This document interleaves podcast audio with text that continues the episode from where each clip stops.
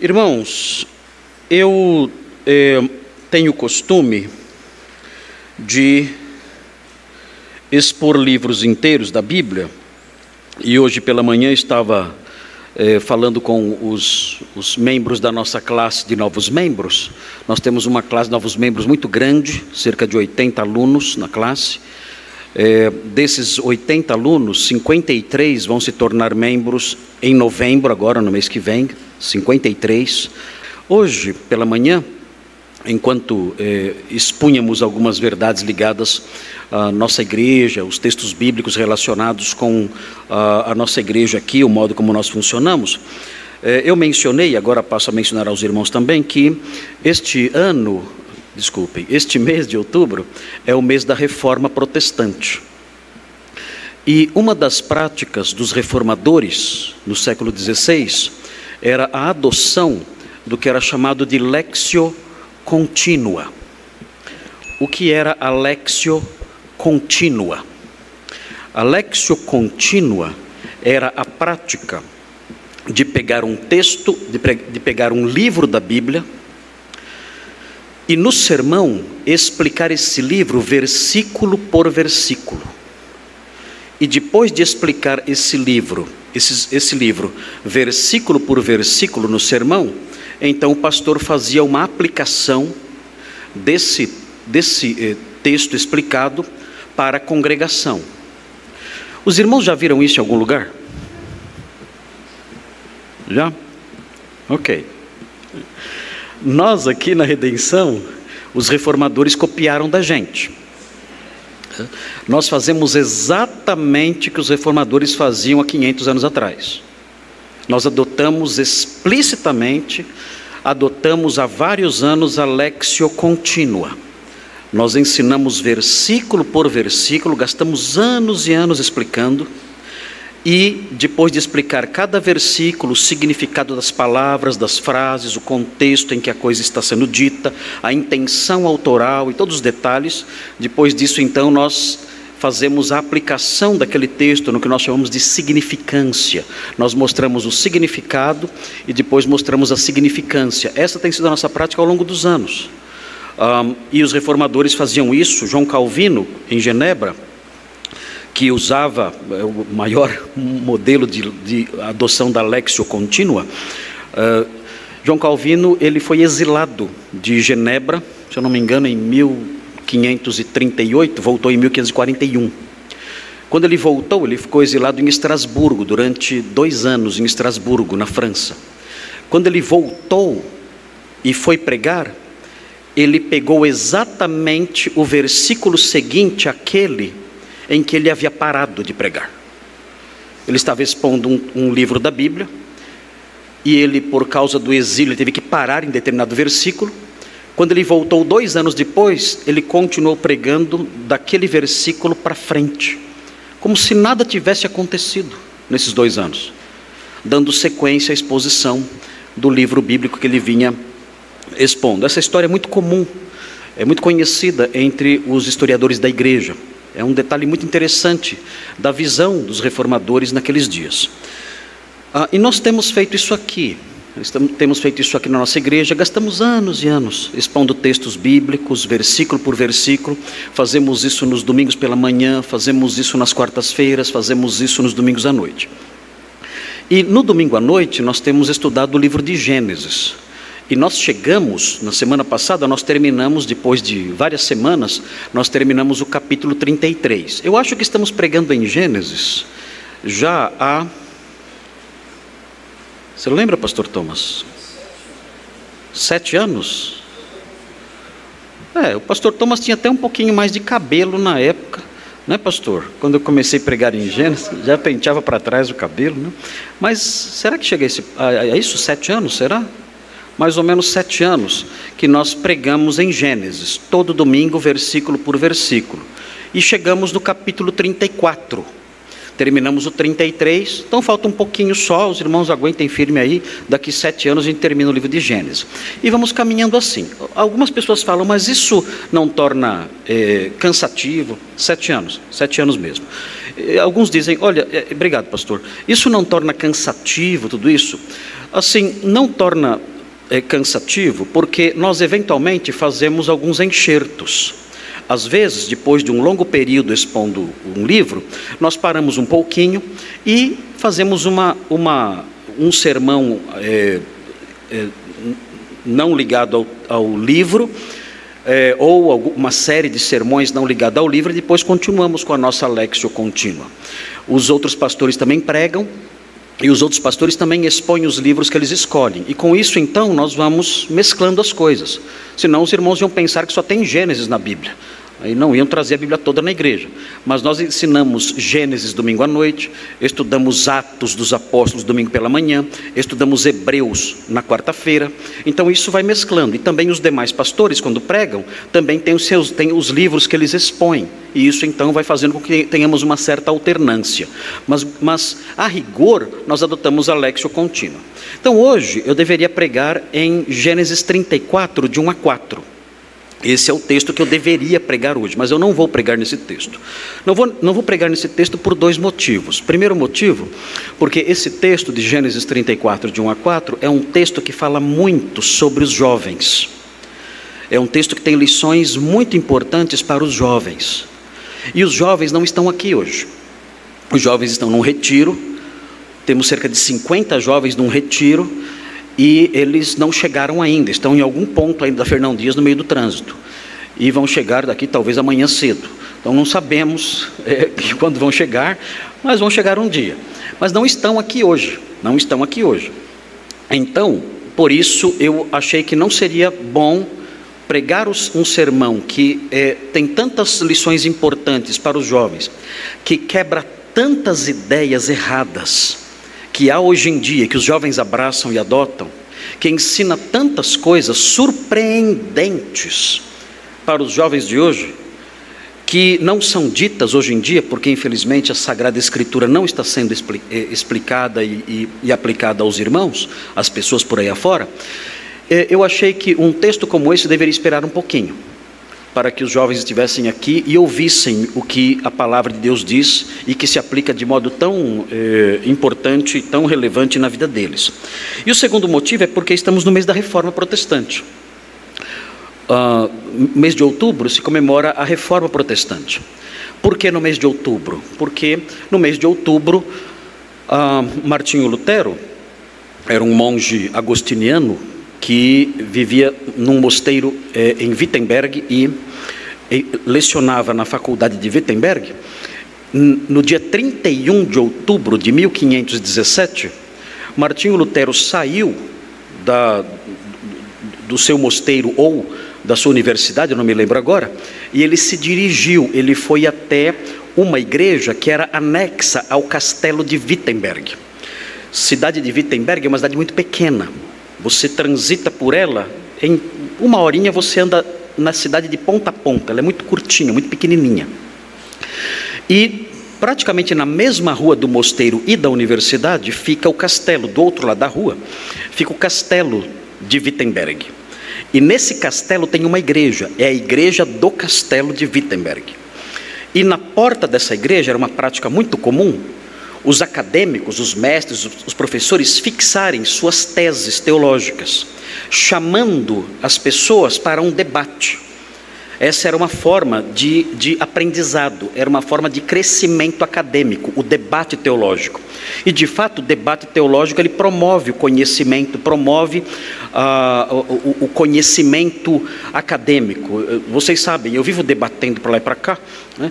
Geralmente, na, na mentalidade dos brasileiros, debate gera só briga briga e ofensas. É isso que acontece. No Brasil, infelizmente, não há essa mentalidade acadêmica, há uma mentalidade torcida. Né? Então, quando há debates, quando eu participo de debates, eu noto isso: é Palmeiras contra Corinthians, um xingando o outro. E não é, não é esse o objetivo dos debates, nunca foi. O objetivo dos debates é crescimento intelectual, crescimento teológico, crescimento no conhecimento.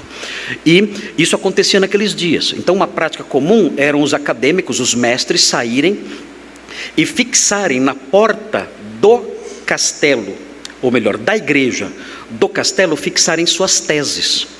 E eh, aquelas teses fixadas ali envolviam a chamada de outros doutores, de outros mestres, para um debate.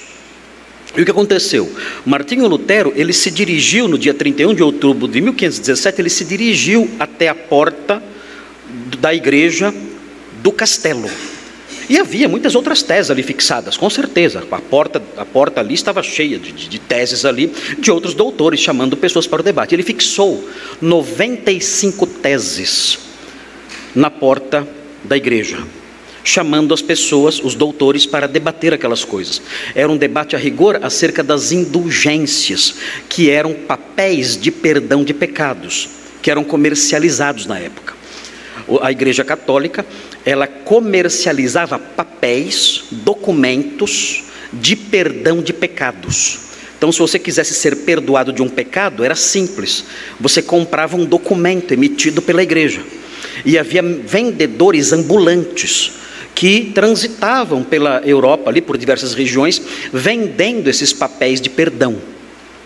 E, evidentemente, isso causava inconformismo nas pessoas que conheciam um pouco mais a Sagrada Escritura. Que sabiam, o perdão de pecados não vem pela, pela compra de papéis. E a venda era uma venda vergonhosa. A venda era uma venda muito vergonhosa. Na região da Saxônia, o vendedor de indulgências se chamava Johannes Tetzel. E esse vendedor de indulgências, Johannes Tetzel, ele tinha que alcançar ali as suas metas os seus objetivos financeiros. Por quê?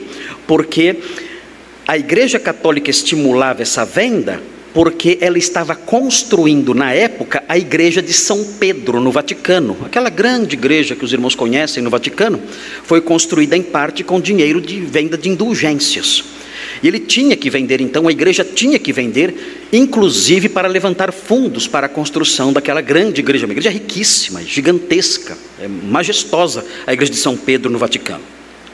E o que Tetzel fazia? Tetzel fazia qualquer negócio. Eram coisas assustadoras o que ele fazia. Ele, ele dizia o seguinte: olha, você pode comprar o perdão não só para os seus pecados, você pode comprar o perdão, inclusive, para os pecados de pessoas que já morreram e que estão no purgatório agora. Então, o seu pai pode agora estar no purgatório por sua culpa, porque você não compra um papel de perdão de pecados para ele. E o que ele fazia então? Ele dormia, na cidade, e no dia seguinte ele acordava e falava assim: Olha, essa noite eu escutei vozes gritando do cemitério. Vinham vozes do cemitério gritando, implorando por misericórdia. Pode ser a voz do seu pai que faleceu e que está no purgatório agora. Pode ser a voz do seu filho, da sua mãe, do seu tio, do seu amigo. Eu não sei de quem era a voz. Se eu fosse vocês, eu compraria uma indulgência para alguém que esteja lá, para algum parente seu que está lá no cemitério. Do contrário, vão continuar, vão continuar no purgatório, suas almas no purgatório sofrendo ali. Então, com isso ele vendia muito, muito, muito, e a igreja ia enchendo seus cofres. Ele também vendia perdão para pecados que as pessoas iam cometer. Então, você podia chegar é, para ter e falar assim: olha, eu vou cometer um pecado amanhã. Eu posso comprar o perdão agora? Pode, sem problema nenhum. O, o, a, a igreja tem um tesouro de perdão gigantesco. Então nós podemos sim vender uh, um, um, um, papel de perdão de pecados que você vai cometer amanhã. Qualquer pecado, qualquer pecado, não tem, não tem limites para a graça da igreja. Então ele vendia pecados, inclusive, eh, perdão, inclusive para pecados futuros. Houve um caso em que um jovem comprou, comprou eh, dele uh, um papel de perdão para um pecado que ele ia cometer, um assalto que ele iria cometer. E Tetzel vendeu o perdão para o assalto. Quando Tetzel saiu da cidade, o jovem assaltou Tetzel no caminho. E roubou tudo que Tetzel tinha vendido. Quando Tetzel reclamou, ele falou: Você não pode reclamar de nada, eu tenho aqui o perdão que eu comprei, ou isso aqui não vale nada. Eu tenho o perdão, ou isso aqui não vale nada. Tetzel não pôde fazer nada e foi embora com a caixa vazia. Então, essa era a vergonha que havia naqueles dias, o, o ambiente escandaloso, chocantemente escandaloso que havia naqueles dias. E por causa disso, então, Martinho Lutero, assustado com isso, ele era católico, não era protestante, não havia protestantismo na época, ele era um dos católicos inconformados com isso, ele fixou as suas 95 teses contra as indulgências e outras coisas na porta da igreja do mosteiro de Wittenberg. E, sem querer, ele era um homem muito simples, Martinho Lutero não era um homem rico, era um homem muito simples, de família muito humilde, ele era, ele era é, filho de mineiros, não de Minas Gerais, viu, irmão? Eu falei que era filho de mineiros, porque era de Minas Gerais. Era filho de mineiros, de mineiros que trabalhavam em minas de carvão. E ele, ele então, ele sendo muito simples, chegou a esmolar quando era jovenzinho, ele chegou a pedir esmolas para poder estudar. Uh, e ele, na sua simplicidade, ele fez isso, mas não sabia o que isso ia causar. Isso causou uma agitação que mudou o mundo todo. Foi algo impressionante o que aconteceu. A partir desse dia, uh, foi como se ele, sem querer, no escuro, tocasse um sino. E ele mexeu no coração da igreja naqueles dias. Ele mexeu nas bases de todo o sistema teológico da época. E isso, irmãos, mudou toda a história da Europa e do mundo. E, então, esse dia, o dia 31 de outubro, é considerado o dia da reforma protestante, porque foi o gesto que fez com que a reforma eclodisse. E todo o movimento protestante, todas as igrejas não católicas que existem hoje, têm suas raízes nesse dia. Todos todos os movimentos protestantes, todas as igrejas pentecostais, tradicionais ou não, não sendo católicas, todas elas, elas têm a sua origem, de um modo ou de outro, nesse dia. Então, por causa disso, considerando a reforma protestante, o mês da reforma protestante, eu quero hoje é, falar sobre é, um tema importante da reforma protestante. Eu coloquei aqui a projeção, os irmãos podem ver aí. Um tema importante que é solos Christus solos Cristos. Mas para que os irmãos entendam a relevância disso, solos Cristos, somente Cristo, e antes de olharmos para os textos bíblicos que realçam essas coisas, e isso é muito importante porque, como veremos, uh, os princípios da reforma foram abandonados na igreja moderna, e eu quero destacar a importância dessas coisas para que nós retornemos para esses, para esses princípios que são bíblicos. A importância de solos cristos ah, é, se dá, isso surgiu, isso brotou, porque a teologia medieval ela era marcada pela existência, pela construção de bases colocadas sobre o que ainda hoje é conhecido como sete sacramentos. Os sete sacramentos estão aqui. Esses são os sete sacramentos. Observe aqui os sete sacramentos. Toda a teologia medieval é construída e depende desses sete sacramentos. Você vê aí o primeiro sacramento, que é o batismo, e o batismo aplicado à criança. Então, com isso era resolvida a questão da salvação das crianças porque salvação na Idade Média era considerada algo, era considerado algo adquirido por meio das obras. Agora, a criança não tinha feito obra nenhuma. Então, como ela poderia ser justificada? Pelo batismo infantil. Então, o primeiro sacramento é o batismo.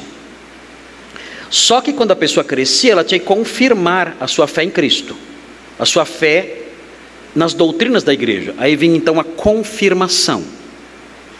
Na sequência, notem que isso vai abrangendo a vida inteira da pessoa. Ela, bebezinho, já entra um sacramento. Depois, mais tarde, quando ela cresce, a confirmação. Depois vem a Eucaristia. O que era a Eucaristia? Eucaristia é uma palavra que vem do verbo euharisto, que significa dar graças. Quando Jesus instituiu a ceia, o texto diz que ele tomou o pão e tendo dado graças. Aí o verbo euharisto. Aí então surgiu essa palavra, a Eucaristia, que diz respeito à ceia do Senhor. Então, a Eucaristia, a participação do crente na mesa, na Idade Média, na hóstia. Então, aqueles que participavam da hóstia durante a missa, a hóstia era algo oferecido numa missa, aqueles que participavam da Eucaristia, então tomando a hóstia, estes participavam de um sacramento, o sacramento da Eucaristia. O outro sacramento, a penitência. O que era a penitência? Penitência eram ações de arrependimento a penitência envolvia muitas práticas dolorosas. A pessoa tinha que expressar o seu arrependimento e isso não podia ser meramente algo de coração. A penitência tinha que ter uma contrapartida prática, corpórea, visível. Então, era muito comum na Idade Média as pessoas que praticavam a penitência, arrependidas por seu pecado, se autoflagelarem. Pegavam um chicote e batiam nas costas. Estavam pagando penitência. Faziam peregrinações longas, se chicoteando muitas vezes. Ou pegavam uma vela e ficavam descalças na neve, segurando uma vela na mão a noite inteira para pagar os seus pecados, era, era uma penitência, era um sinal de arrependimento. Ou faziam jejuns prolongados, ou uh, faziam vigílias prolongadas, tudo com o objetivo de obter o perdão dos pecados. Esse era um outro sacramento. O sacramento, o sacramento acumulava méritos. Essa era a vantagem do sacramento. A pessoa que eh, eh, fosse praticante dessas coisas ou se submetesse a essas coisas, ela ia acumulando méritos para ser justificada no futuro. No futuro, diante de Deus, ela não conseguia acumular todos os méritos necessários para ir para o céu, ela não conseguia. Porque ah, tinha que ser um santo, tinha que ser canonizado para conseguir acumular todos os méritos decorrentes das práticas eh, sacramentais e das boas obras. Então não tinha como. Então o que acontecia? A pessoa ia para o purgatório. A alma ia para o purgatório. Mas se ela tivesse feito muito essas coisas, se sujeitado eh, intensamente a, essas, a esses sacramentos e a outras coisas que a igreja impunha, então o tempo dela no purgatório seria menor não ficaria sofrendo tanto no purgatório, o tempo seria menor. E outras pessoas poderiam, como eu disse, fazer penitência por essas almas que estavam no purgatório para beneficiá-las, isso era possível também. Então, na visão dessas pessoas, a justificação era por meio da infusão. O que é isso? Nós crentes, nós cremos na justificação pela imputação. Quando nós cremos em Cristo como nosso Salvador, a justiça de Cristo é imputada a nós. Então nós somos justificados. Nós somos justificados no passado, quando nós cremos em Cristo. No dia em que você creu em Cristo, a justiça de Cristo foi imputada a você pela fé. Você creu em Jesus, a justiça dele foi aplicada a você. E você então foi justificado nesse dia lá atrás. Então agora você já está justificado, porque você foi justificado quando creu. A justificação bíblica é uma justificação que ocorre lá atrás na vida do crente. Na visão medieval católica não era assim, e não é assim ainda hoje. Nessa visão, a justificação é adquirida com o passar dos anos. Você vai adquirindo a justificação por meio das, boas obras e dos sacramentos. E no final, diante de Deus, se você acumulou o suficiente, então você é declarado justo só diante de Deus, é lá no futuro. Você não vai conseguir, vai para o purgatório. Fica lá no purgatório, quando sai de lá, então sim você está justificado. É a justificação futura, infusa, que você vai acumulando com o passar dos anos. Até hoje o catolicismo crê nisso, e muitos evangélicos também. Agora notem, tinha esse sacramento da penitência, por meio disso também os méritos iam sendo acumulados. Tinha o uh, sacramento do casamento. E note, casamento e sacerdócio. Aí chegou o ponto na sua vida em que você tem que escolher um dos dois. Você não pode ter os dois. Se você escolher o casamento, você não pode ter o sacerdócio. Porque na igreja medieval, o clérigo tem que ser solteiro. Se você escolher o sacerdócio, você não pode escolher o casamento. Não tem jeito. Os dois sacramentos se anulam mutuamente. Aí, na fase adulta, você escolhe o que você quer: ou o casamento ou o sacerdócio. Não tem como. E aí as pessoas escolhiam. Mas isso também era uma forma de você adquirir méritos diante de Deus. E por último, a unção de enfermos, que se tornou depois a extrema unção, com base em Tiago, em que a pessoa recebe ali orações e unções de um padre, e então ele acumula méritos também para ser justificado. Então, todo o sistema de, de salvação da Idade Média era baseado nos sacramentos, além das boas obras que a pessoa fazia. Era assim que alguém ia para o céu, praticando essas coisas e praticando as boas obras. Isso, os irmãos veem aqui, foi proposto por Pedro Lombardo no século XII, num livro chamado Quatro Livros das Sentenças, que era o material estudado pelos teólogos na época. Os quatro livros das sentenças de Pedro Lombardo era, eram o material básico de estudo de qualquer teólogo daqueles dias. E ele propunha isso aqui. Agora, notem bem: as, os sacramentos abrangem toda a vida da pessoa, desde o seu nascimento até a sua morte. Olhando para essa lista, vocês verão que os sacramentos, todos eles, são praticados uma vez só na vida. Batismo uma vez só, confirmação uma vez só, casamento uma vez só, sacerdócio uma vez só, unção de enfermos uma vez só. Com exceção de dois que eu grifei. Dois sacramentos são praticados ou deviam ser praticados muitas vezes na vida. Quais eram os dois sacramentos? que deviam ser praticados várias vezes ao longo da vida. Nós temos aqui a Eucaristia e a penitência. O que acontecia então, naqueles dias? Simples, naqueles dias, as pessoas que tinham dinheiro, elas diziam o seguinte: eu vou praticar, eu vou me submeter a várias Eucaristias, a várias missas. Eu vou contratar um sacerdote, e esse sacerdote vai realizar várias missas. As pessoas ricas faziam isso.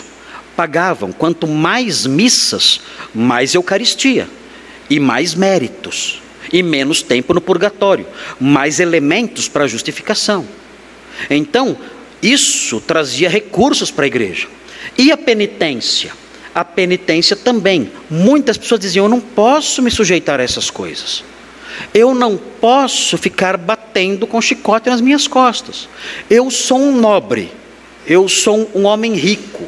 Eu não posso passar a noite toda descalço na neve segurando uma vela. Eu não posso fazer isso. Mas, por outro lado, eu preciso pagar minhas penitências. Porque senão, quando eu morrer, eu não vou sair nunca mais do purgatório. Então eu preciso fazer isso. Como eu posso resolver isso? Então a igreja ofereceu uma saída, dizendo: olha, em vez de você pagar a penitência, você pode comprar a indulgência. Então a indulgência que eu mencionei, que o Tetzel vendia, era uma saída para as pessoas que consideravam as penitências pesadas demais. Difícil. Muitas pessoas diziam: eu não, não, vou ficar me chicoteando cada vez que eu, que eu cometo um pecado, vou viver com chicote na mão. Tem jeito. Então eu vou fazer? Tem uma saída. Em vez de você passar por essa experiência horrível de se chicotear ou ficar sem comer, jejuns prolongados ou vigílias aí seguidas, em vez disso, você compra o perdão. Em vez de pagar penitência, você paga a indulgência. E com isso, então, você resolve seu problema. Consequentemente, todo o dinheiro que entrava na igreja vinha da onde? da Eucaristia e da penitência transformada em indulgência. Esse era o ambiente teológico daqueles dias. Um, quem tinha dinheiro pagava o máximo que podia. Os mais pobres davam tudo o que tinham, tudo o que tinham, para poder obter o perdão de Deus. Era um sistema opressor, era um sistema escravizante, era um sistema cruel, as pessoas não tinham paz. Elas viviam desesperadas o tempo todo, porque elas não tinham garantia nenhuma de salvação, absolutamente nenhuma, esperança nenhuma de salvação. A expectativa delas é que elas fossem para o purgatório e conseguissem ficar lá o menor tempo possível, porque o purgatório era um lugar de sofrimento. Tinha esse nome por quê? Purgar. Purgar é purificar. Elas ficavam no fogo, era o fogo que purificava. Então o purgatório era um lugar de fogo. E muitos teólogos diziam, inclusive, que era fogo físico misturado com fogo espiritual. E ali para purificar os pecados da pessoa. Então ela tinha desespero, porque sabia que ia para lá. E não tinha esperança de ficar lá pouco tempo. Então as pessoas eram tristes, as pessoas viviam apavoradas, não havia esperança de vida eterna, não havia liberdade, nada disso, mas uma constante opressão, um domínio constante, um medo constante, era assim que as pessoas viviam naqueles dias. O que aconteceu então, depois que ah, os reformadores descobriram, pela análise do Novo Testamento, que essas coisas não eram corretas? Como isso aconteceu? Ah, o século, os séculos 15 e 16 eh, foram séculos que os estudantes que estão aqui, os, os jovens que estão na escola, os irmãos que se lembram dos seus estudos no passado, no colégio, vão se lembrar da época do Renascimento. O Renascimento foi a época do humanismo renascentista, que é diferente do humanismo uh, do humanismo iluminista. Existem dois tipos de humanismo na história, eh, na história comum, na história geral. O, o, o, humanismo racionalista e iluminista é dos séculos 17, 18, 19. Esse humanismo é o humanismo que coloca o homem no centro, tira Deus e coloca o homem no centro. É o humanismo que nós vivemos hoje. Nós vivemos numa sociedade humanista. Deus é tirado do seu trono e o homem é colocado no seu trono. Eu sou o senhor do meu destino. Ah, se, hoje nós oramos assim: seja feita a minha vontade, assim na terra como no céu. Deus tem que fazer o que eu quero. Eu exijo, eu até determino. Deus faz o que eu mando, eu sou o senhor do meu destino. Há pastores, cansei já de ouvir pastores dizendo isso, há pastores que dizem: você pode tomar a caneta da mão de Deus e escrever o seu destino. Você é dono da sua história, você é senhor de tudo. O, o, o, o seu, o seu cérebro é capaz de avaliar a verdade e decidir o que a palavra de Deus diz, se é certo ou errado, eh, se, é, se ela é certa ou se ela é errada. Você tem essa autoridade, inclusive de julgar a palavra de Deus e dizer o que é certo e o que não é nela. Então, o homem é senhor de tudo, o homem é o centro do universo e a vontade dele é soberana. Esse é o humanismo que vem dos dias do iluminismo e que permanece até hoje. Mas na época do Renascimento, séculos 15 e 16, não era assim. O humanismo nos séculos 15 e 16 era de outro tipo. O humanismo renascentista não recebeu esse nome por causa ah, do ato de colocar o homem no centro de tudo, não. O humanismo do século XV e XVI recebeu esse nome porque os humanistas se voltavam para as humanidades. Por isso recebeu o nome de humanismo. E o que, o que eram as humanidades? As humanidades eram as artes e as letras clássicas. Que artes? Pintura e escultura. Então você vê os humanistas que, que se envolveram nas, na, nas artes, você vê Michelangelo, Leonardo da Vinci. Eram pessoas voltadas para as humanidades, as artes. E os humanistas que se voltavam para as letras clássicas. Que letras clássicas eram essas? O latim e também o grego. Então, os humanistas da época começaram a estudar o grego. E qual é a maior obra, a mais popular obra em grego que nós temos? O Novo Testamento. Então, para desespero do romanismo e do papismo, os humanistas católicos começaram a estudar grego e a estudar o Novo Testamento grego. E isso fez com que toda a teologia medieval fosse colocada em xeque. Estudar Novo Testamento grego foi o estopim para destruir tudo. Todas as mentiras teológicas, todas as doutrinas falsas, tudo isso foi destruído. Porque esses homens começaram a olhar o texto grego e a dizer: tem algo errado com a nossa igreja. Aliás, é sempre assim que acontece. Muitos irmãos estão aqui e saíram de suas igrejas por quê? Porque começaram a estudar. Só isso. Não eram pessoas rebeldes, não eram pessoas que encrenqueiras, queriam dividir o mundo, não, e se rebelar e atacar ninguém, não. Estavam em igrejas estranhas. E um dia decidiram, ah, vou começar a ler o texto aqui, vou estudar ler a Bíblia, vou começar a ler a Bíblia para ver o que acontece. E começaram a estudar a Bíblia. E quando estudaram a Bíblia, descobriram: estou no lugar errado.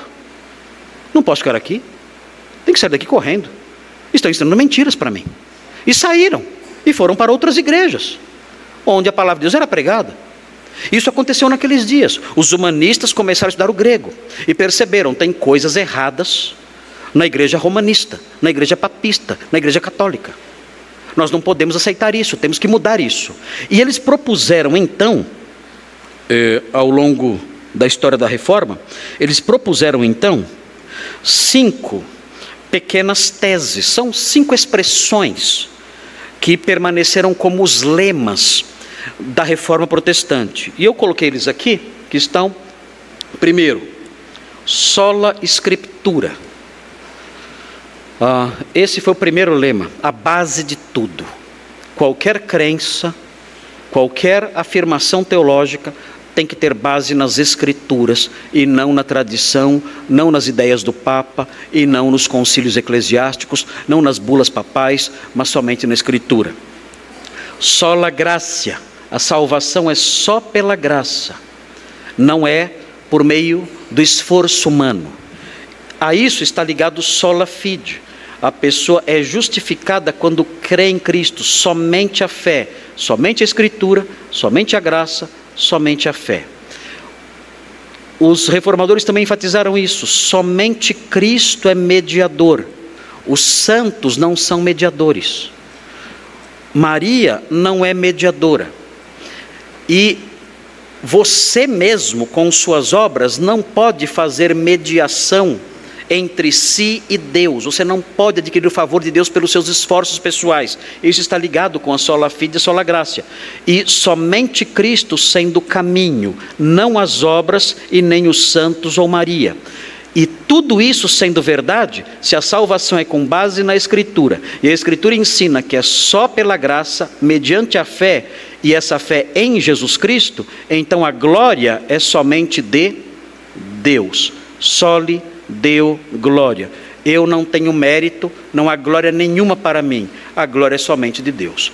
Esse é, essa foi, essas foram as teses principais do período da Reforma Protestante. Sola Escritura, sola Graça, sola Fide, solos Cristos, soli Deu glória. Muito bem. Um, eu escrevi algumas, alguns, algumas linhas sobre cada um desses itens à luz da realidade atual. Ah, é de assustar. Analisando a igreja moderna, o meio evangélico, tudo que vemos hoje, nós assustamos quando olhamos para esses cinco itens. Porque o que acontece hoje? O mesmo que acontecia na época da reforma. Na época da reforma, essa frase, voltando essa frase, a escritura sim, não havia dúvida disso. A escritura sim. Aceitamos a escritura, mas sola escritura, sola escritura, não. A escritura sim. Cremos na Bíblia. Aceitamos a Bíblia respeitamos a Bíblia, mas sola Escritura? Não. Os teólogos católicos daqueles dias diziam exatamente isso. A Escritura, sim. Sola Escritura? Não. O que os evangélicos dizem hoje? A Escritura? Sim. Só a Escritura? Não. Nós estamos hoje mais perto, mais próximos do papismo e do romanismo combatido pelos reformadores do que próximos dos reformadores. Escrevi algumas linhas sobre isso. Naqueles dias havia a voz viva do magistério, os pareceres dos teólogos católicos o magistério romanista, que podia estabelecer novos artigos de fé. O romanismo podia produzir novas doutrinas, sem problema nenhum. O Papa dizia, acabou. Ele criava doutrinas novas. E isso até hoje. Ele inventa o que ele quer e aquilo vira doutrina. Não é só a escritura, havia a voz do magistério. Não havia pregação, mas sim ênfase em cerimônias. Até pouco tempo atrás, aqui no Brasil, se você fosse numa missa, você não ouvia um sermão. E se houvesse sermão, era em latim. Alguém aqui fala latim? Quem ia entender um sermão ou alguma prática litúrgica em latim? Ninguém entendia nada. Então não havia ênfase na pregação, no ensino da palavra de Deus. O solo a escritura não tinha relevância. Um, hoje, hoje, isso naqueles dias, hoje, há os profetas e apóstolos novos com suas revelações. Não é mais solo a escritura. Nós temos apóstolos e profetas hoje em dia, com revelações novas há também o valor dado ao sentimento das pessoas. Não é mais só a escritura, é o que eu sinto. Eu sinto que isso é verdade. Eu sinto dentro de mim que é bom. Que relevância tem o seu sentimento? Meu Deus, não vale nada o seu sentimento. Em termos de produção de doutrina e de verdade. Seu sentimento não vale nada mas essa ênfase no sentimento das pessoas, a voz interior, as experiências das pessoas falam mais alto do que as escrituras, a lógica humana, a razão. A ênfase na pregação bíblica desapareceu para dar lugar a cânticos, testemunhos e pregações sem conteúdo nenhum. Não há mais sola escritura. Na época da reforma protestante, os, os eh, teólogos católicos ficaram horrorizados com uma mudança que aconteceu dentro do mobiliário das igrejas. Do mobiliário. Ficaram horrorizados. Por quê? Porque nos templos católicos, e isso acontece até hoje, o centro ali da igreja, no meio da igreja lá na frente, não, é, não, não há um púlpito, há um altar. Por quê? Porque havia e ainda há um altar no centro lá na frente. Por quê? Porque a ênfase do culto era na Eucaristia, não na pregação. O que os pregadores fizeram? Eles pegaram, o, eles tiraram o altar, tiraram esse, não existe mais altar, e colocaram um púlpito bem, na, bem no centro da igreja. O que significava? O centro do nosso culto é só a escritura. Nós, aqui é a pregação que é central nos nossos cultos. Hoje em dia, se você vai numa igreja, o que você vê no centro é a bateria que está no centro. O que significa? Que a pregação é secundária. O que está no centro não é a pregação, é o louvor, e um louvor geralmente é agitadinho, e com hinos que não significam nada. Então nós abandonamos, a igreja evangélica abandonou o sola escritura. Valoriza sentimentos, sensações, experiências, revelações falsas. Qualquer um tem uma ideia na cabeça e fala: Deus me revelou. Tudo que dá na telha, Deus me revelou. Se eu sonho qualquer bobagem, Deus me revelou. Eu transformo tudo em revelação. Se eu estou divagando e vem ideias malucas na minha cabeça, Deus me revelou. Tudo é revelação. E as pessoas creem nessas bobagens todas, em toda essa lixarada que vemos por aí hoje em dia. E a escritura mesmo, o estudo sério da palavra, é jogado na lata do lixo. Você vai numa igreja, você não ouve pregação, não tem pregação. O que existe lá? Apenas ideias que a pessoa joga ali, uh, conceitos vagos que surgem na sua cabeça, testemunhos ali que ela conta, histórias vazias que ela conta, e ninguém é alimentado com a pregação da palavra de Deus. A sola escritura foi deixada de lado. Outro item importante, a graça de Deus, sim. Voltando lá, voltando outro para outro slide. A graça de Deus, sim. Sola graça, não. No meio evangélico temos esse problema. A graça de Deus, sim, Deus é gracioso e tudo mais. Mas somente a graça? Não. Vejam, o livre-arbítrio tinha que cooperar com a graça, não era só a graça. O livre-arbítrio tinha que cooperar com a graça naqueles dias. Hoje mudou? Não. A cooperação humana estava envolvida na justificação. O ser humano não estava caído ao ponto de não poder responder positivamente ao Evangelho. Ele estava doente, mas não morto, o ser humano. E podia sim, por si mesmo, por si mesmo, decidir por Cristo. O que ia muito além do mero arminianismo, que nem existia na época e se identificava com o pelagianismo. Pelagianismo era a doutrina de que eu podia buscar a Deus sem ajuda nenhuma dele. Depende de mim. Se eu quiser, a minha vontade é livre ao ponto de eu buscar a Deus se eu quiser. A ideia de que a nossa vontade é corrompida pelo pecado e que temos uma vontade dominada por paixões, isso é só uma doença, não é morte. A pessoa pode, por sua própria vontade, sem nenhuma assistência da graça, nada, se voltar para Deus. Hoje, os evangélicos dizem exatamente isso, sendo esse o pensamento dominante. Com isso, eles se afastam dos princípios da reforma e se aproximam exatamente do que a reforma combateu. Os evangélicos pensam: existem em mim elementos bons, eu posso, por mim mesmo, buscar a Deus sem assistência dele sem a ação da graça dele em mim. Eu posso tomar essa decisão usando o meu livre-arbítrio. A graça de Deus, sim. Sola graça, não. Existe em mim forças para buscar a Deus por minha própria conta. Terceiro item, a fé sim. Sola fide, não. Claro que a fé é importante. Mas tem que ralar. Quer ir para o céu? Claro que a fé é importante, mas tem que ralar. Tem que pagar o preço.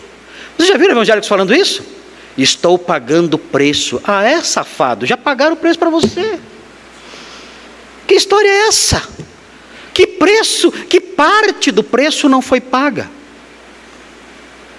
Que pedaço da conta não foi saudada? Cristo naquela cruz deixou que parcela não paga, para você agora ter que pagar e completar o pagamento.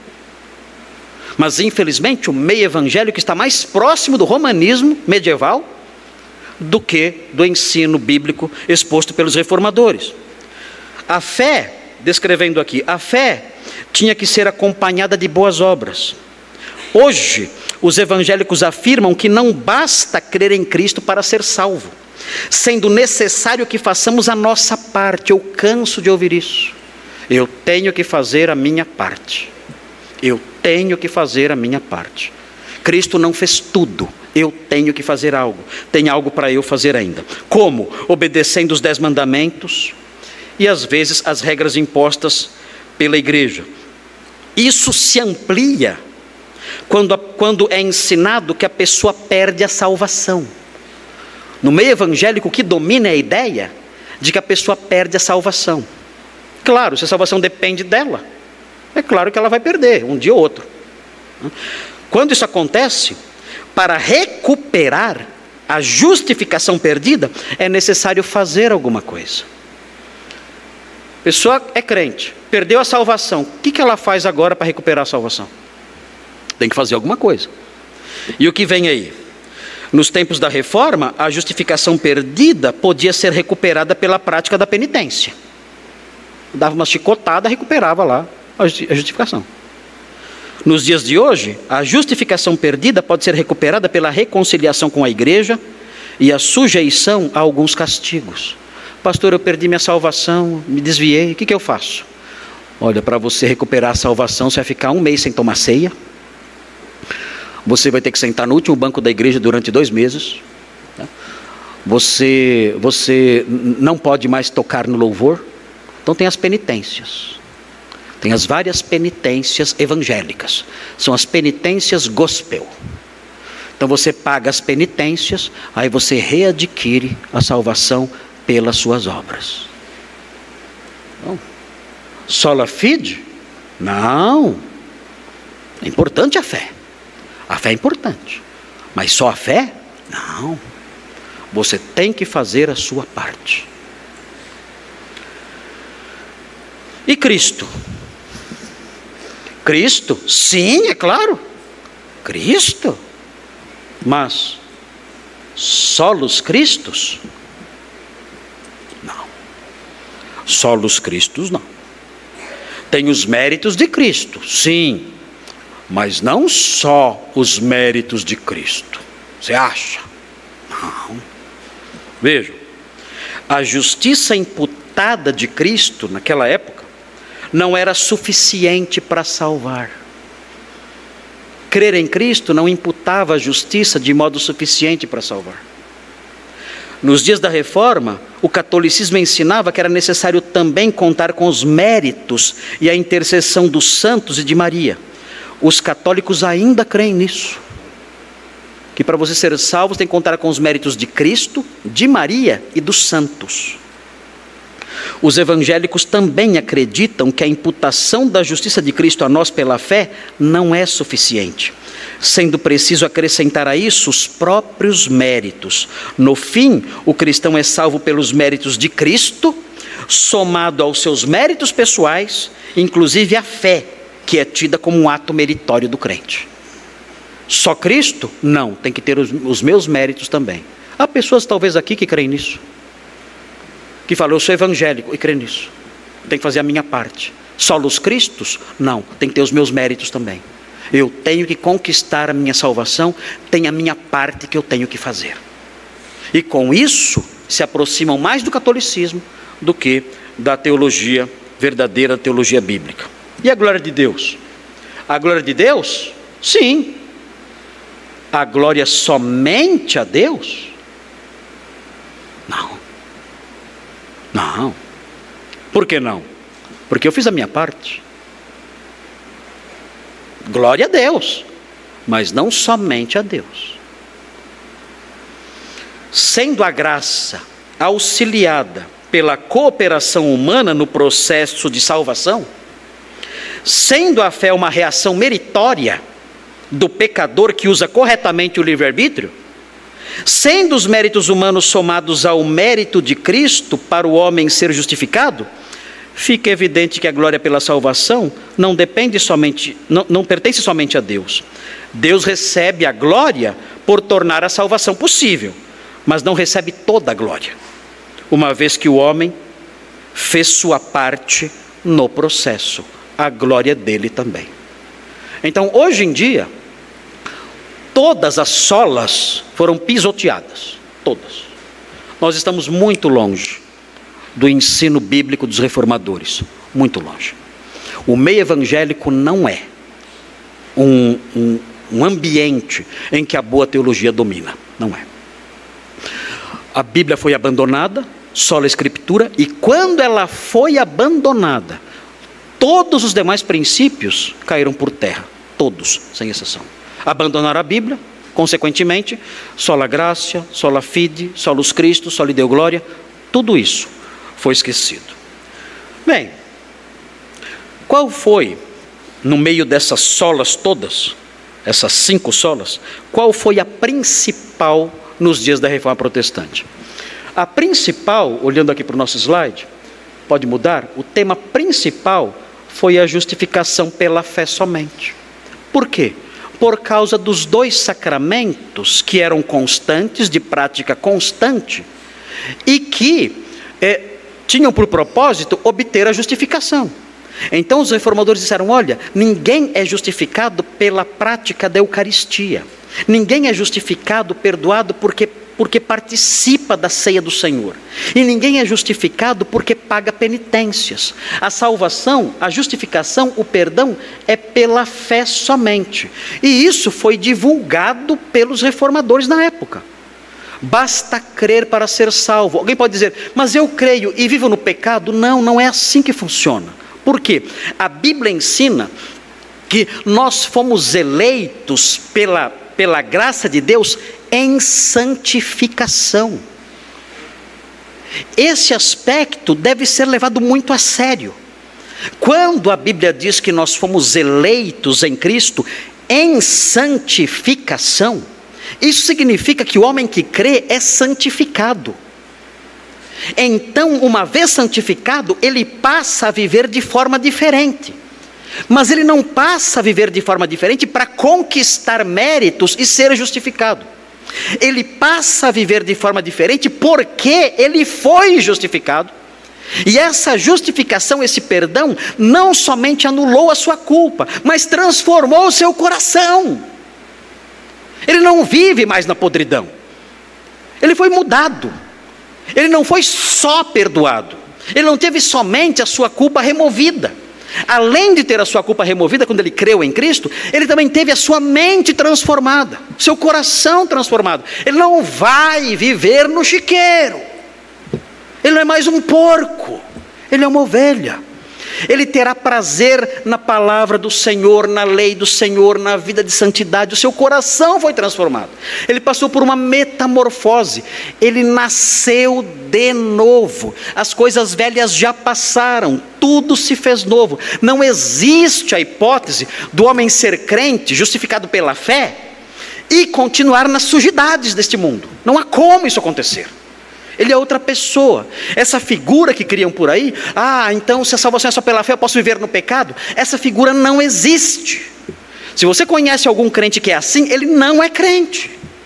Se você conhece um crente que vive no pecado, ele não é crente. Ele não foi transformado. Não há evidências de novo nascimento. Então, os reformadores enfatizaram essas coisas.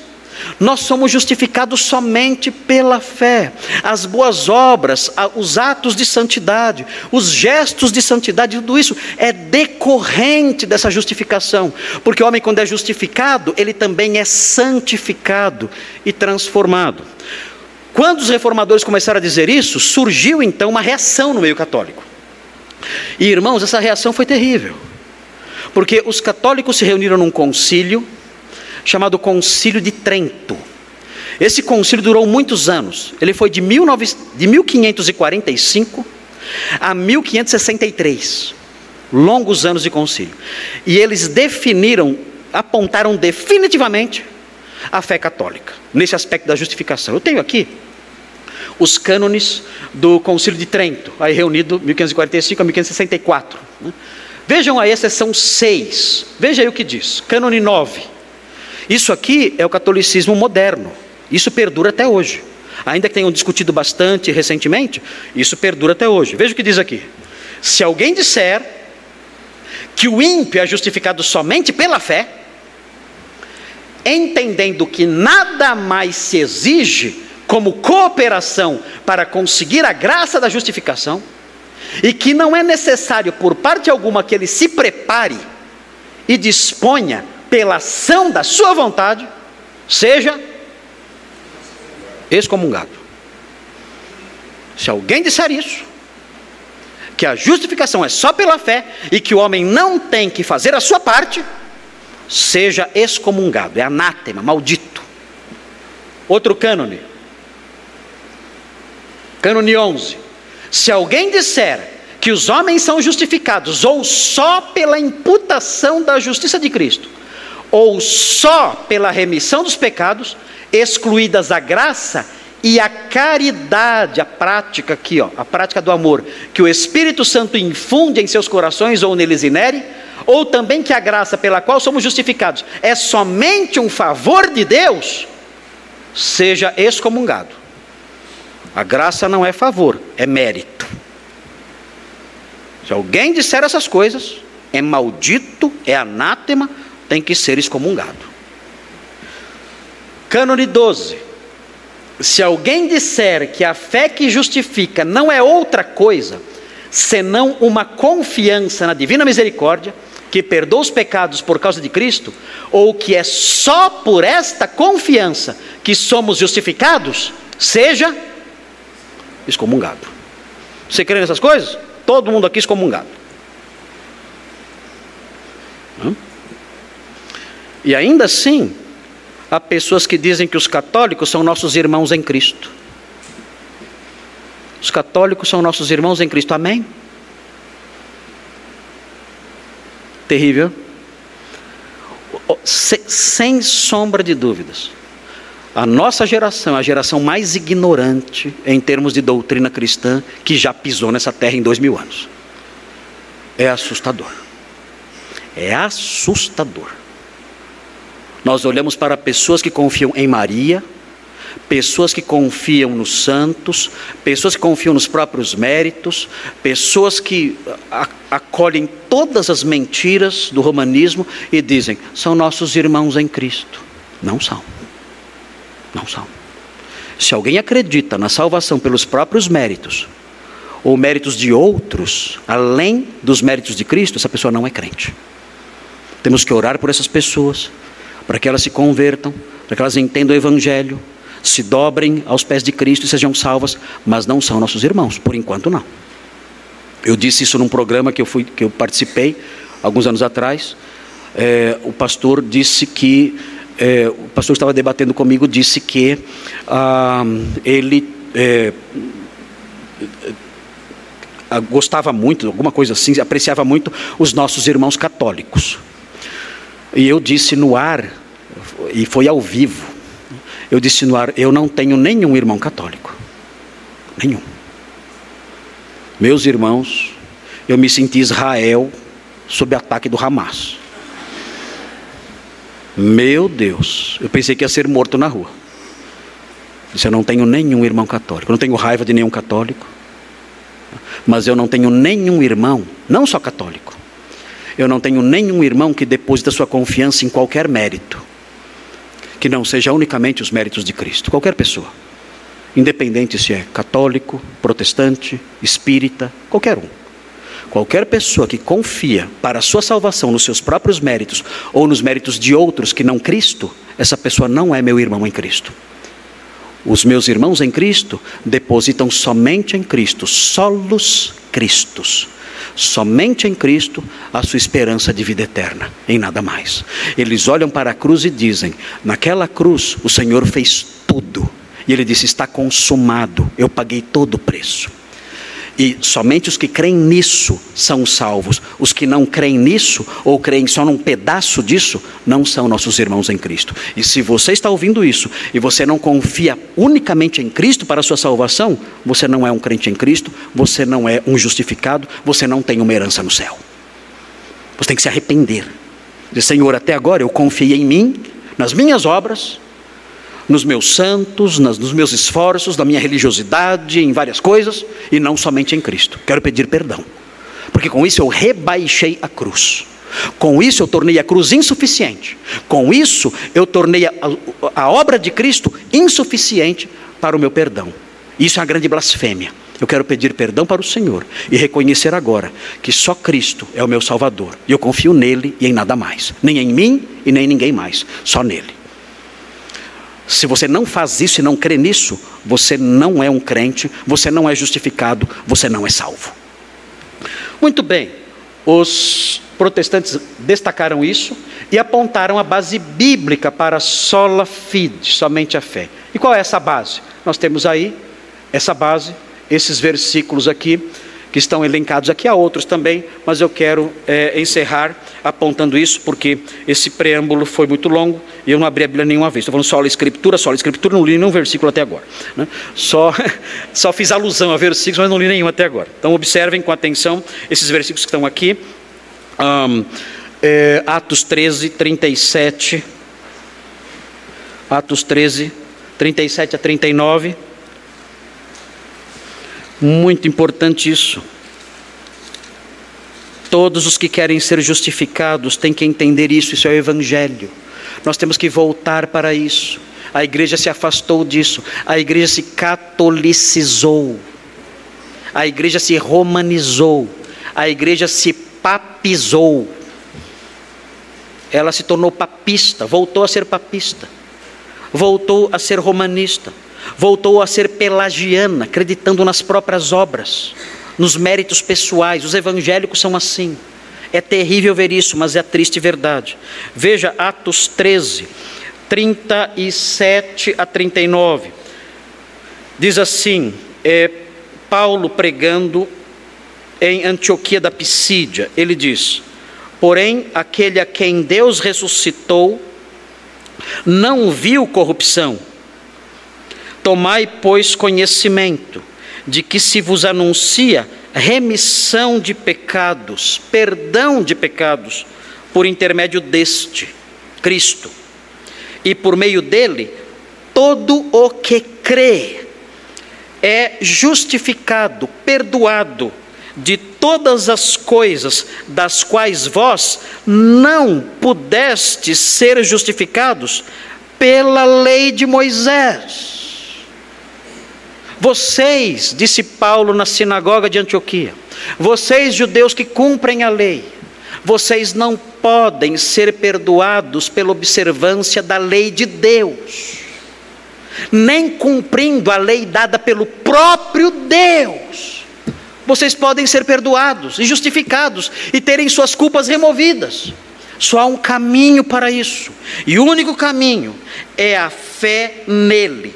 É por meio dele que todo o que crê é justificado de todas as coisas das quais não podemos ser justificados pela observância da lei. Isso é claro, isso é o evangelho. Nós temos que voltar para o evangelho. Temos que abandonar as crendices todas de fazer a nossa parte, de cumprir certos preceitos para ir para o céu.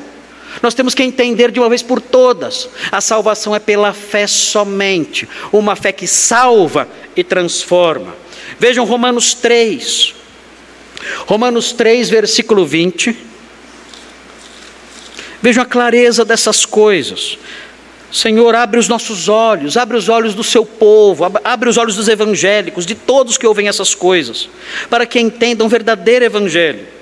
Romanos 3:20. Vejam o que diz: "Visto que ninguém será justificado diante dele por obras da lei, ninguém Ninguém será justificado diante dele pelas obras da lei, em razão de que pela lei vem o pleno conhecimento do pecado. A única coisa que você adquire pela prática da lei é o conhecimento do que é pecado, mas não o perdão dos pecados. Vejam o versículo 24, 23 e 24. Vejam o que diz, 23 e 24. Pois todos pecaram e carecem da glória de Deus.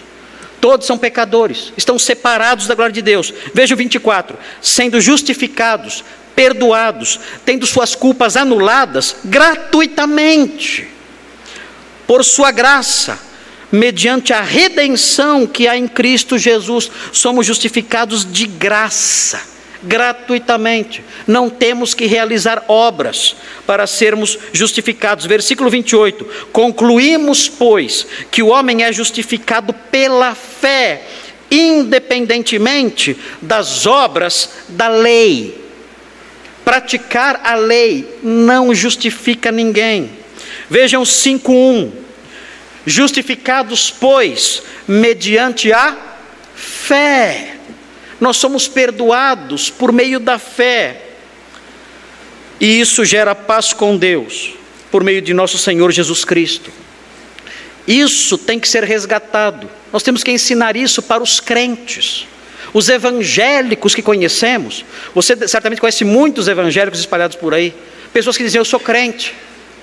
Explique essas coisas para essas pessoas, porque aconteceu ao longo dos, dos anos a catolicização da mente das pessoas. Elas começaram a pensar como os católicos medievais. Eu tenho que fazer a minha parte. Houve a pelagianização da mente das pessoas. Eu tenho que fazer algo para ser salvo. Eu tenho que cumprir a minha parcela nisso tudo. E isso, isso é incredulidade na suficiência dos méritos de Cristo. É só pela fé que eu sou salvo. E a minha vida de santidade decorre disso, porque aquele que crê não somente é perdoado, mas também é transformado e santificado. Gálatas, no capítulo 2, vejam o que diz Gálatas 2. Gálatas 2,16. O texto diz assim, Gálatas 2,16. Sabendo, contudo, que o homem não é justificado por obras da lei, e sim mediante a fé em Cristo Jesus. É claro como o dia.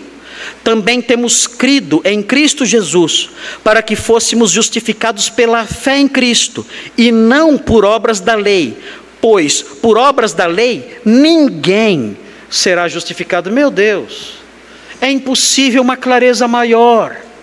Mas o povo evangélico e outros e outros outras pessoas ligadas a eh, religiões ditas cristãs não entenderam essas coisas e ainda acreditam nos seus méritos pessoais.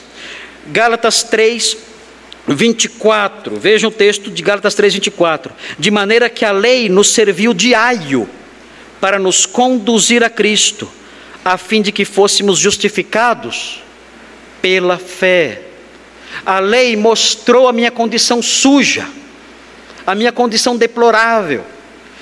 E com isso ela me conduziu a Cristo, dizendo: Senhor, eu, eu sou um pecador.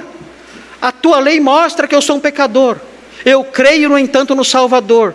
Salva-me. Eu creio no Senhor. Eu invoco o seu nome. Salva-me. Perdoa-me transforma-me. Efésios capítulo 2, 8 a 10. Antigamente os crentes conheciam isso, decore salteado. Efésios 2, de 8 a 10, as criancinhas repetiam na igreja. Sabiam decor. Os pequenininhos falavam esses, esses versículos é, continuamente, com toda a desenvoltura, porque decoravam essas coisas. Veja o que diz Efésios 2, de 8 a 10. Todo crente tem que grifar esse vers, esses versículos na sua Bíblia. Diz assim: porque pela graça sois salvos, mediante a fé. E isto não vem de vós, é dom de Deus, não de obras, para que ninguém se glorie, só lhe deu glória. Não de obras, por quê? Porque a glória é só dele, pois somos feitura dele, criados em Cristo Jesus, para boas obras. Aí sim, Primeiro, eu sou criado em Cristo Jesus. Eu nasci de novo, eu fui justificado, perdoado, lavado, transformado. E agora sim, estando em Cristo Jesus, eu pratico as boas obras, as quais Deus de antemão preparou para que andássemos nelas. E por último, Tito 3, de 5 a 7. Com isso a gente vai encerrando. Tito 3, de 5 a 7. A base para sola fide. Conselho de Trento já me excomungou há muito tempo. Sou anátema. Tito 3, de 5 a 7, diz assim. Começando com o versículo 4. Quando, porém, se manifestou a benignidade de Deus, nosso Salvador, e o seu amor para com todos, não por obras de justiça praticadas por nós, mas segundo Sua misericórdia, Ele nos salvou mediante o lavar regenerador e renovador do Espírito Santo, que Ele derramou sobre nós ricamente, por meio de Jesus Cristo, nosso Salvador, a fim, a fim de que, justificados por graça, nos tornemos seus herdeiros, segundo a esperança da vida eterna. Versículo 5: Não por obras de justiça praticadas por nós, mas segundo Sua misericórdia. Queridos, uh, esse princípio tem que ser resgatado. E isso tem que começar dentro da nossa própria casa. Todos que estão aqui, se depositam alguma, alguma parcela de confiança nos seus méritos pessoais, na sua religiosidade, na sua bondade, nas coisas boas que você fez e ainda faz, nas ofertas que você dá aqui na frente no tempo, de, no tempo de devocional que você realiza.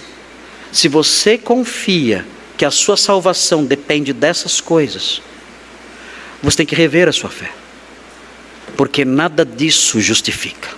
Essas coisas são boas, essas coisas são necessárias, mas elas são um reflexo de algo que já aconteceu.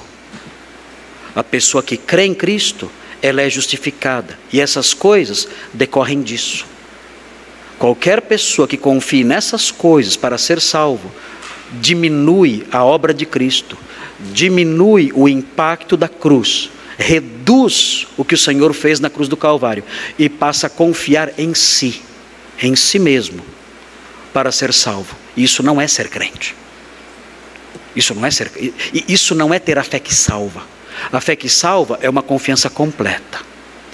De modo que todos que estão aqui, devem olhar para si e dizer: Eu tenho essa fé só em Cristo, só nele. E se isso não existe no seu coração, ou daqueles que estão me ouvindo agora em casa, ou que me ouvirão depois na gravação desses, nas gravações desse sermão que estão sendo feitas, devem avaliar essas coisas e respondendo não, eu realmente eu não tenho confiado somente no Senhor. Eu tenho depositado minha confiança nas minhas boas obras, nos meus esforços pessoais, no meu pagamento de certos preços. É assim que tem sido na minha vida. Então, você deve se aproximar do Senhor e dizer: Senhor, me perdoa. Perdoa-me porque ingenuamente, tolamente, eu tenho confiado em mim, nos meus empenhos, nos meus serviços, nos meus trabalhos, para obter o seu perdão e a vida eterna. E eu quero que o Senhor me perdoe por isso. Eu creio agora somente em Cristo. A minha fé é somente nele. Eu eu quero declarar diante do Senhor, eu quero confessar diante do Senhor que somente Jesus Cristo é o meu Salvador. Solos Cristos. Só nele eu confio. Não confio na minha bondade, nos meus méritos, nos meus esforços, nada. As nossas justiças são como trapos de imundícia diante de Deus. Não confio nelas. Confio nos méritos de Jesus. Só nisso. E eu quero expressar essa minha fé no Senhor por meio dessa súplica e pedir que o Senhor me perdoe, me salve e me transforme. Eu quero ser um crente de verdade. Quero depositar só no Senhor a minha esperança, a minha fé, a minha confiança para a vida eterna. Faça isso hoje. O Senhor ouvirá, transformará você, lhe dará uma herança no céu. Oremos. Senhor Deus, obrigado porque esses princípios estão vivos. É triste ver que ao longo dos anos a igreja abandonou essas coisas e se encheu de novidades, se encheu de invenções, se encheu de conceitos estranhos à sua palavra, e com isso muitas pessoas acreditam ser salvas quando estão confiando em alicerces de areia quando estão confiando em cordas queimadas, acreditando que por suas obras e por seus méritos pessoais poderão alcançar a salvação, a justificação e a salvação. Ó oh Deus, abre os olhos dessas pessoas para que entendam que as nossas obras são incapazes de adquirir o seu perdão e possam descobrir, como os reformadores do passado, possam descobrir que a salvação é somente pela fé e que a salvação é somente pelos méritos de Cristo e não pelos nossos. E que nós possamos crer nessas coisas e de fato desfrutar do seu perdão. E que possamos também anunciar essas coisas às pessoas que não conhecem nada disso e que estão caminhando para a perdição eterna, crendo nos seus esforços pessoais. Ajuda-nos, ó Deus, a fazer diferença no meio de uma geração pervertida e corrupta, numa geração vítima da ignorância, do abandono da palavra de Deus. Ajuda-nos a fazer diferença e a pregar o verdadeiro Evangelho. Em nome de Jesus pedimos. Amém.